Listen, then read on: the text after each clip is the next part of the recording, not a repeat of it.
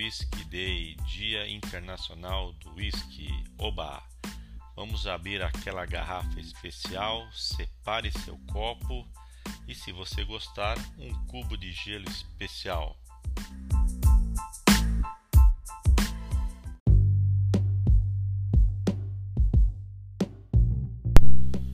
Não há uma maneira certa ou errada de beber uísque. Se você pode desfrutá-lo, é o que importa. Porém, há algumas técnicas que podem elevar a experiência de beber uísque, tornando-a mais prazerosa. Existem algumas coisas que você precisa saber antes de beber uísque.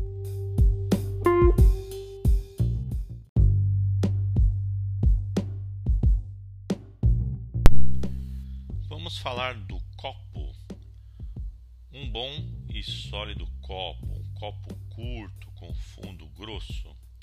Se você for beber seu whisky puro com uma pedra de gelo ou água. Já para drinks longos, use um copo alto, fino e reto.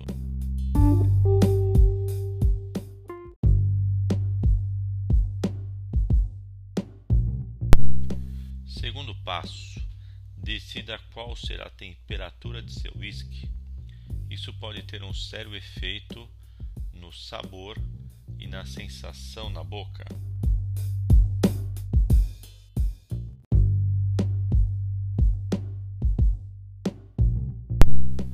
Calma, não beba ainda. Tem o aroma. O whisky é uma bebida muito aromática. Reserve um tempo para desfrutar do aroma complexo de um bom whisky. Isso é muito compensador.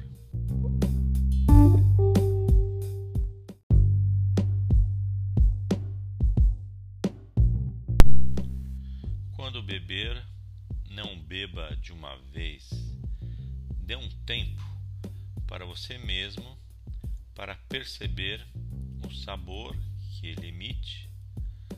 Permita que o uísque se desenvolva no seu paladar durante 10 segundos antes de engolir.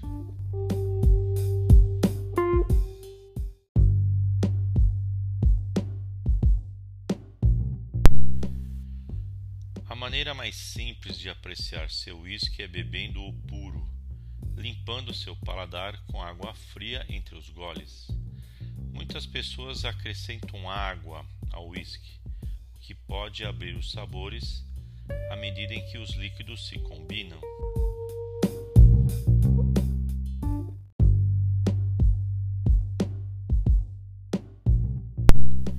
Experimente isso, mas lembre-se do antigo provérbio: você pode acrescentar, mas não pode tirar.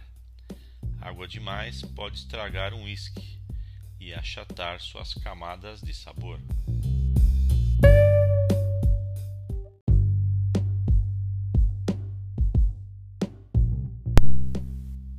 Mas qual a definição de whisky?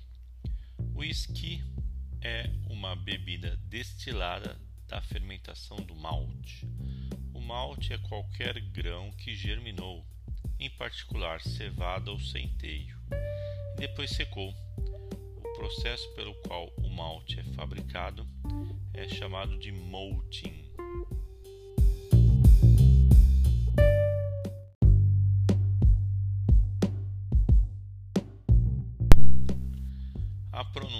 Whisky ou whiskey depende do local onde foi feito. Na Escócia, Canadá e Japão, em outras partes do mundo, a pronúncia é sem o e, whisky. Já nos Estados Unidos e na Irlanda é mais comum que se pronuncie com a vogal whisky. Existem quatro principais diferenças entre os tipos de whisky: o grão utilizado, o processo de produção, onde o whisky foi feito e por quanto tempo ele foi maturado.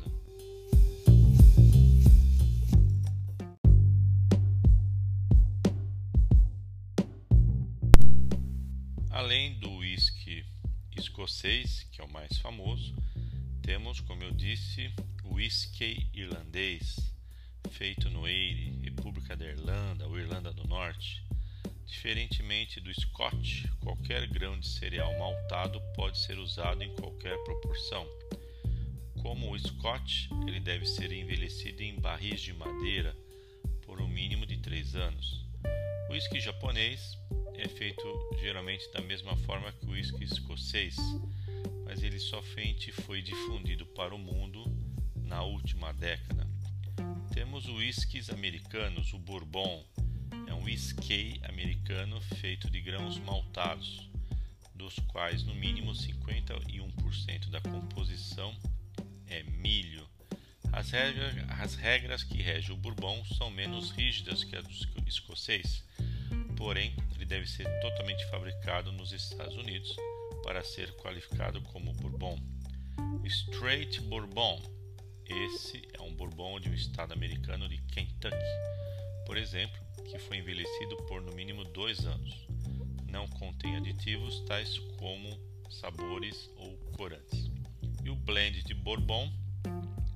Um blend de Bourbon pode incluir outras bebidas alcoólicas e sabores, mas deve ter pelo menos 51% de straight Bourbon. Tennessee Whiskey. Esse é essencialmente igual ao Bourbon. A única diferença é a inclusão de filtragem de carvão no processo de pós-destilação.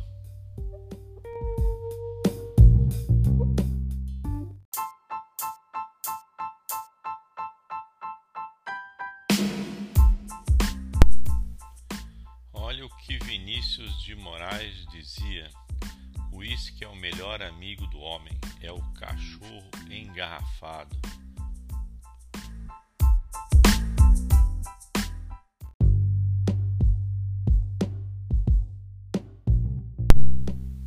Certamente o mais apreciado dos uísques escoceses é o single malt, com registros históricos que datam de 1494 é 100% destilado de cevada, maltada em destiladores do tipo alambique, pot stills, em uma única destilaria.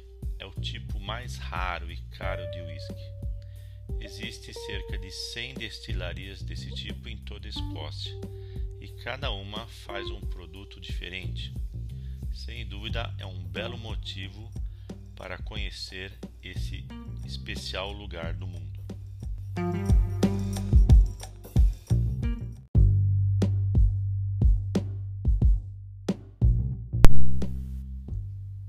Um bom whisky, além uma excelente fabricação, uma boa seleção de matérias-primas, eles têm que maturar décadas né, em barris, barris de madeira.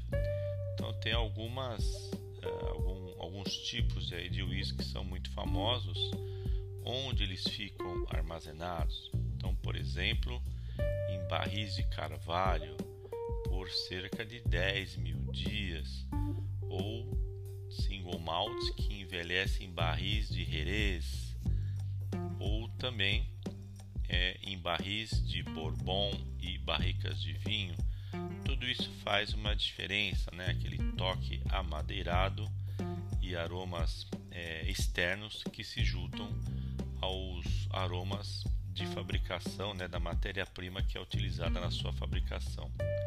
Realmente tem muito isso aí para conhecer. Desejo a você um excelente dia do whisky.